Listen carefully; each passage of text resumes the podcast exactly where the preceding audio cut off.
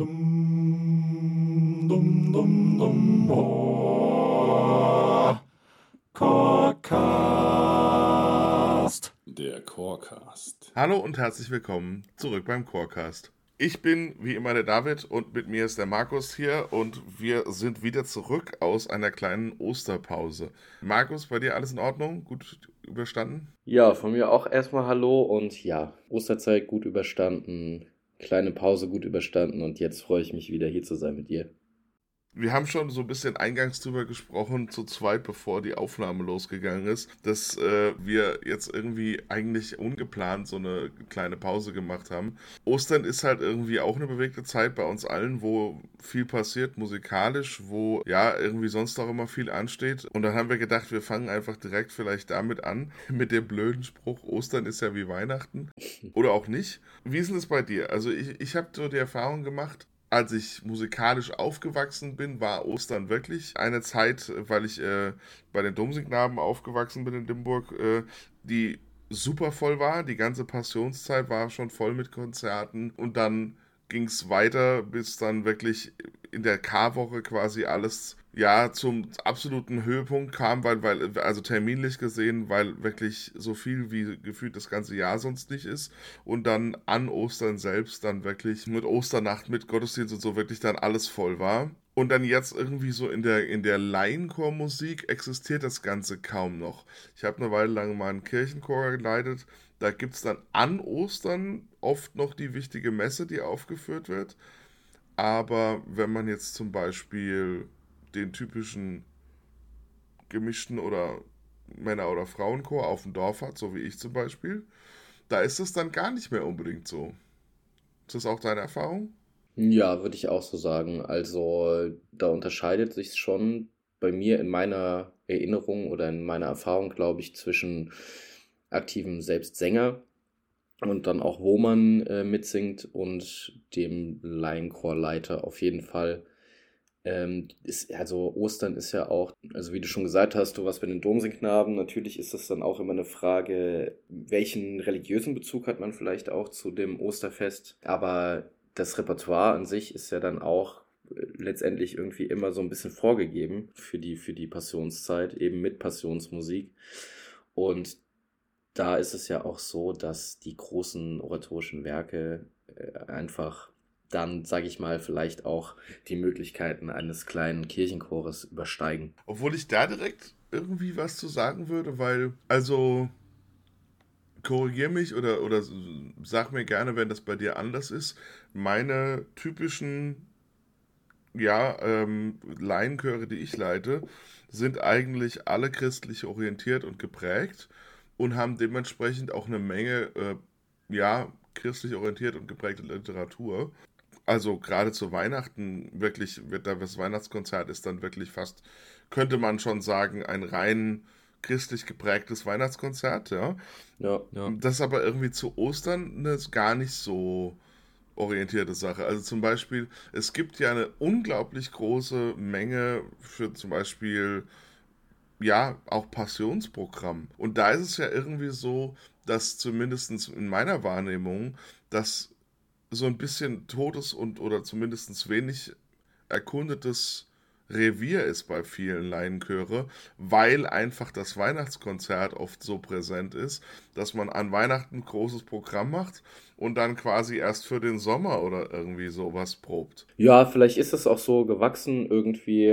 In meiner Erinnerung ist es auch so, dass man eigentlich immer schon dann Anfang des Jahres irgendwie plant fürs Weihnachtskonzert und äh, dann auch schon Mitte des Jahres irgendwie anfängt zu proben nachdem man vielleicht das Sommerkonzert abgehakt hat. Also für mich ist es in meiner, also was immer so, Sommerkonzert ist äh, ein großes Ding und Weihnachten. So, und dann zwischendurch, was du auch gesagt hast, einen Gottesdienst mal musikalisch gestalten oder ein kleineres Konzert oder ein Singalong mit anderen Chören oder ja, aber so die großen, großen Dinger sind irgendwie Weihnachten und, und Sommerkonzert, ja. Ja, ich habe vor allen Dingen, ich habe einen Männerchor, ich habe denen schon ein paar Mal gesagt, ich würde ja eigentlich unglaublich gerne mal so ein Passionskonzert machen, weil es wirklich tolle Literatur gibt für Männerchor, für Passionszeit und ähm, das eben auch Literatur ist, die der Chor gar nicht kennt, ja, oder zumindest nur ganz, ganz wenig. Vieles aus dieser Passionszeit wird ja dann gerne nochmal so im November oder so irgendwie nochmal quasi aufgeführt, aber selbst da ist man ja dann schon wieder in der Zeit, wo man, wie du schon sagst, eigentlich voll auf Weihnachten äh, in der Vorbereitung ist. Da sind wir ja so ähnlich wie die Supermärkte, die äh, gefühlt dann nach Ostern schon wieder die Weihnachtsmänner draußen stehen haben. Und nach Weihnachten die Osterhasen. Richtig, richtig. Und dann, aber dann, dann kam mir entgegen, das wäre ja alles schön und gut, aber A hat man das Problem, dass man direkt nach Ostern, äh, nach Weihnachten quasi schon mit der Vorbereitung des Passionskonzerts beginnen müsste und dass das Passionskonzert und den Schuh muss man sich erstmal anziehen, ähm, dass es halt wirklich so ist, dass ein Passionskonzert einfach nicht ansatzweise so gut verkauft wie ein Weihnachtskonzert. Ich meine, die ganze Stimmung und so, ne? Ja, glaube ich schon. Also ich denke, dass es halt auch gerade für eine Familie irgendwie äh, wahrscheinlich angenehmer ist, oder was heißt angenehmer, aber äh, naheliegender, sich an Weihnachten ähm, zu so einem Familienfest zusammenzufügen und aufgrund einer schönen äh, Angelegenheit, äh, sich zusammenzufinden, Musik zu machen oder in ein Konzert zu gehen und danach auch noch gemeinsam, als irgendwie ja zu eben so einem Passionsthema. Und natürlich Musik, Musik, aber die, die Thematik oder die Thematiken sind ja durchaus sehr unterschiedlich. Ja, obwohl ich, obwohl ich auch da dann auch entgegnet habe, ich weiß gar nicht.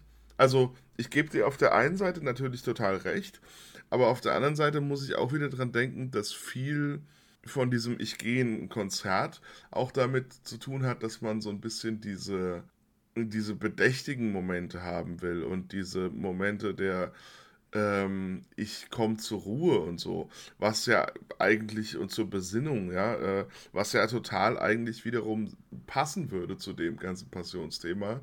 Ich, ich weiß nicht, wir haben ganz am Anfang schon, äh, glaube ich, als wir den Podcast angefangen haben, haben wir, glaube ich, schon mal irgendwie so ein bisschen grob darüber gesprochen, dass es so manche Sachen gibt, die, die wir in der Konzertplanung so ein bisschen unserem Publikum vorwegnehmen ne? wo wir sagen, das ist zu schwere Musik oder das ist ein ja. Thema, was irgendwie zu unangenehm ist.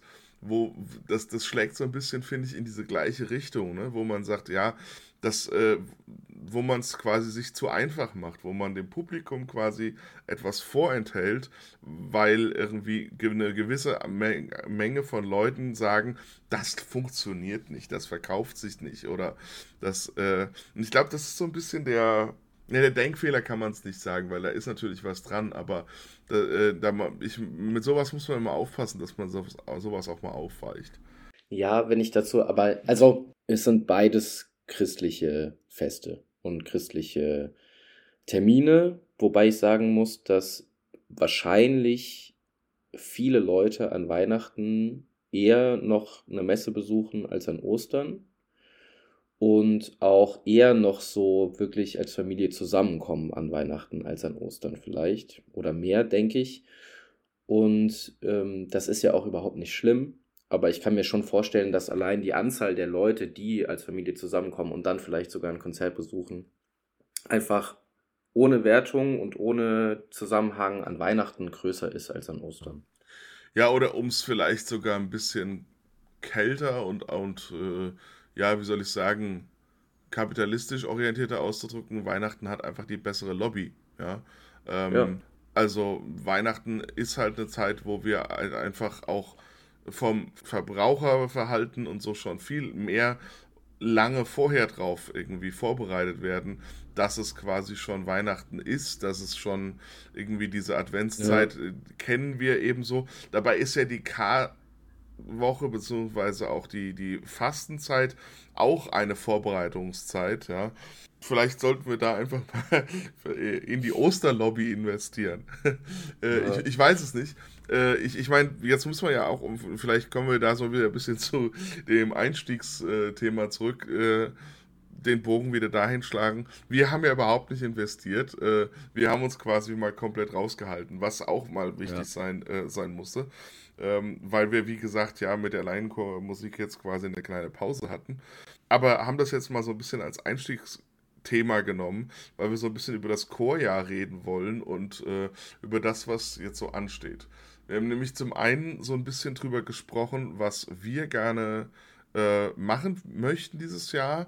Ähm, da lassen wir noch so ein bisschen den Mantel des äh, Schweigens drüber, weil es eben eine Überraschung sein soll.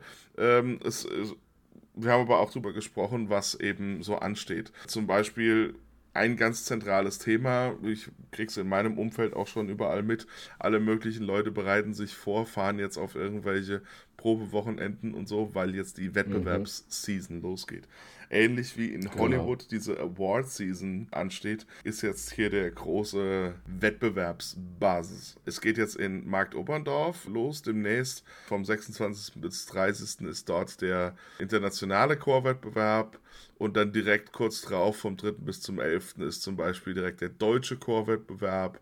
Ähm, es ja. sind alle möglichen kleinen Wettbewerbe, die ein oder anderen internationalen auch standen schon an. Also da, da geht auf jeden Fall das Jahr schon groß mit los. Hast du wichtige Termine noch dieses Jahr auf dem Schirm? Was, was ist für dich besonders wichtig? Abgesehen von meiner Hochzeit, meinst du? also was man erwähnen kann, ist noch, äh, dass wir ja beide aus Rheinland-Pfalz kommen und wir beide auch Mitglied des Landesjugendchors waren, Rheinland-Pfalz. Und da jährt sich oder hat sich tatsächlich im letzten Jahr die Gründung des Landesjugendchors Rheinland-Pfalz gejährt, zum 40. Mal. Ähm, das Konzert oder die Jubiläumsarbeitsphase musste leider abgesagt werden wegen Corona. Aber in diesem Jahr findet sie statt und die Konzerttermine würde ich gerne äh, erwähnen oder den Konzerttermin, der ist nämlich am Samstag, den 3.6. um 19.30 Uhr in Neuwied-Engers. Wir haben schon überlegt und wir haben auch schon so ein bisschen das ganze Thema vor uns hergeschoben, weil eben diese Arbeitsphase auch ausgefallen ist. Wir wollen eventuell auch noch dazu ein bisschen was genaueres machen, weil wir auch wissen, dass der Landesjugendchor selbst auch ja so ein bisschen mehr selber zu dem Thema 40 Jahre Landesjugendchor machen wird.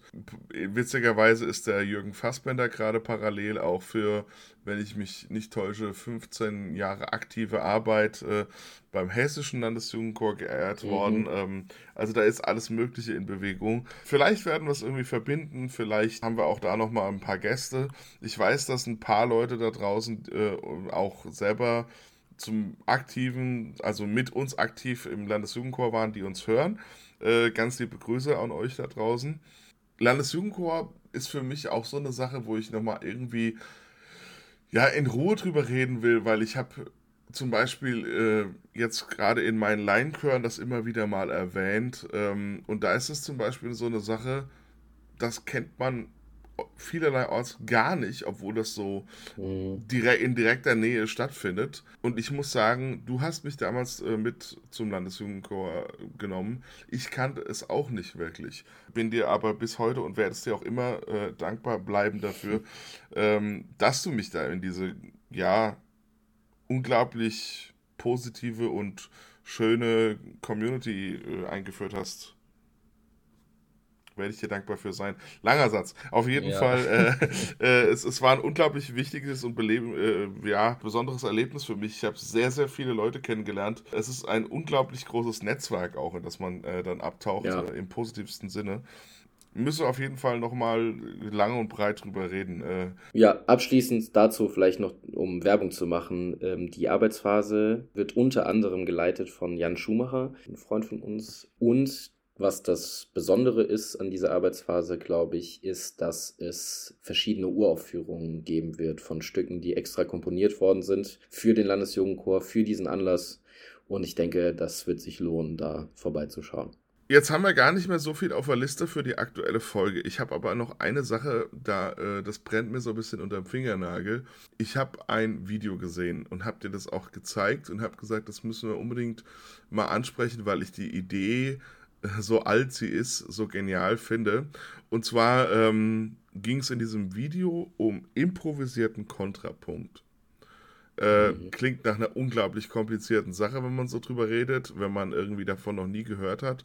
Dann denkt man, okay, ich schalte jetzt ab. Wir werden das Video mal verlinken, weil ich finde, das ist eine ganz interessante Sache und es ist eben im Gegenteil zum ja, ersten, also zum, zum Eindruck von dem, was man da vom Titel gesagt bekommt, total einfach weil in einem Seminar dort quasi gelernt wird, wie man relativ einfach über einen Cantus Firmus bzw. Einen, eine vorgegebene Melodie improvisieren kann. Ich glaube, so kann man es erstmal ganz grob darstellen. Ja. Und dann hast du gesagt, kenne ich. Ja, was heißt kenne ich? also ich weiß, dass wir an der Musikhochschule in Würzburg ähm, eine sehr tolle Professorin für Musiktheorie haben, die eben ein Seminar und auch ein Ensemble gegründet hat, die sich genau damit beschäftigen und genau das machen. Und da auch schon jetzt seit längerem, ich glaube, die waren sogar jetzt in Italien, wenn ich das äh, recht mitbekommen habe, und äh, haben da Konzerte gemacht, genau. Und da ist eben so die Mischung aus ja, Seminar und Lernen und aber eben machen und auch gemeinsam musizieren. Und ich hatte tatsächlich äh, die Möglichkeit, einmal einzuspringen in einem Konzert, wurde ins kalte Wasser geworfen, weil ich nie in das Seminar konnte, weil das immer zu einer Zeit stattgefunden hat, wo ich nicht konnte. Und habe dann in einem Konzert da mitgesungen. Und bei der Generalprobe quasi wurde mir so ein bisschen gezeigt, wie das denn geht und wie man das macht. Einfach vielleicht noch so ein bisschen für äh, die Leute, die es genauer nachschauen wollen. Äh, das Ganze funktioniert, zumindest in diesem Video, das haben sie extra nochmal angegeben, nach einem Buch oder einer Methode in einem Buch Chanter sur le Livre, was im Prinzip einfach nur Singen über dem Buch heißt, ja. was so ein bisschen in diese Zeit, oder ja, was heißt ein bisschen, was in diese Zeit von damals passt, weil, ähm, ich weiß nicht, ob ihr den Film oder du den Film äh, Vaya con Dios äh, gesehen habt. Äh, kleiner Exkurs hier, da geht es darum, dass eben so ein fiktiver Mönchorden existiert, der sich nur über Singen quasi mit äh, Gott befasst. Mhm. Aber da hat man, finde ich, so ein, so ein schönes Bild, kriegt man da äh, vermittelt. Die stehen eben auch immer nur eben um ihr eines Buch drumherum. Ähm, und das ist ja durchaus ja. historisch so äh, passiert, dass man früher nicht jeder, wie wir es moment oder wie es heute kennen, mit seiner Notenmappe da stand, sondern das, weil man eben nicht alles so oft aufschreibt, aufschreiben konnte, weil Pergament und Tinte und so und das Aufschreiben an sich alles komplizierte Verfahren waren, quasi einmal in der Mitte dort stand und dann hat man quasi über dem Buch gestanden und daraus dann gesungen. Und dann gibt es dann verschiedene, das, das führt jetzt zu weit, auf jeden Fall, äh, da gibt es dann verschiedene äh, Verfahren, wie man das aufgeschrieben hat. Und das Spannende ist eben hier, dass man quasi auch wieder nur einen, wie ich eben schon gesagt habe, Cantus Firmus die starke Stimme oder die Hauptstimme hat, die dann quasi als Orientierungsstimme gilt und andere Stimmen improvisieren dazu allerdings nach festgelegten Regeln. Also ähm, es gibt zum Beispiel eine, also es ist dann relativ einfach, dass man dann ein gewisses Intervall, zum Beispiel eine Quinte darüber einfach das gleiche nochmal singt. Und dann gibt es dann verschiedene Dirigierbewegungen, soweit ich das verstanden habe, die dann zum Beispiel ein Warten bzw. ein Vorlassen oder was auch immer äh, anzeigen, äh, beziehungsweise die dann auch bestimmte Klauseln und so anzeigen können. Genau, das ist die ähm, äh, Hand, Hand, aber ist es Pythagoras. Achso, und meinst du dieses Handsymbol, wo die Leute dann nach der Hand dann auch anzeigen, welche Tonschritte kommen? Genau, also wir haben das gemacht und die Vorsänger quasi haben angezeigt äh, anhand dieser Hand, also das sind dann, also das ist genau gezeigt, was es bedeutet anhand der Finger und dann kannst du damit eben anzeigen, ähm, glaube ich, Halbton, Ganzton. Genau. Wie, wie halt weiter. Also muss man vielleicht auch einfach nochmal dazu sagen, es ist auch ein ein, äh, ein System aus eben dieser Neumann-Schriftzeit, aus, jetzt blöd gesagt, dem Mittelalter, äh, wo äh, Leute quasi keine Notenzeilen hatten, sondern quasi mit der Hand gezeigt haben, äh, das ist meine Tonleiter und so. Äh, ich habe ganz interessant dazu, ich kenne einen TikTok-Kanal von jemandem, der das auch sich komplett irgendwie beigebracht hat, der das auch eben komplett, der macht dann auch moderne, äh, weiß ich nicht was, äh, Songs, die er dazu aufschreibt und die er dann auch auf der Hand dann anzeigt. Äh, können wir vielleicht auch mal irgendwie verlinken. Ich meinte aber tatsächlich nicht das, sondern ich meine, dass es auch äh, Dirigierbewegungen gibt, die dann mhm. festgelegt sind. Also, wie gesagt, die dann zum Beispiel sagen, wenn wir jetzt zum Beispiel Beispiel an einem ähm, Vorhalt ankommen, die dann zum Beispiel regelt, welche Stimme zuerst auflöst oder so. Ähm, mhm. Die dann eben zum Beispiel erst auf sich zeigt und dann dem anderen sozusagen äh, den Vorlass gewährt. Also es ist so ein bisschen der Ampel, Ampeldirigatstil. Ähm, hm. Jetzt haben wir viel drüber geredet. Ich wollte einfach noch mal so ein bisschen äh, zum Allgemeinen zurück, weil ich dieses System so spannend finde. Kanon singen ist allgemein so eine Sache. Wir haben uns schon eingehend auch so ein bisschen drüber unterhalten, was eigentlich wieder unbedingt irgendwie in die Chormusik muss, wo ich auch seit einiger Zeit wieder dabei bin, gerade auch Laienchöre dazu zu bringen, weil es unglaublich viel schult und jetzt habe ich bewusst auch Laienchormusik gesagt, weil du hast auch gesagt, es gibt eine ganze Menge Sachen, wo man merkt, hier bringt man Leute ganz schnell mit in Gewässer, wo man merkt, hier fühlen sie sich überhaupt nicht wohl. Ja. Also ich finde äh, Kanons, wie auch immer man die Mehrzahl nennen möchte, ich glaube, in Latein wäre es Kanone, oder, aber ist natürlich ein schneller Weg, irgendwie auch in die Mehrstimmigkeit zu kommen.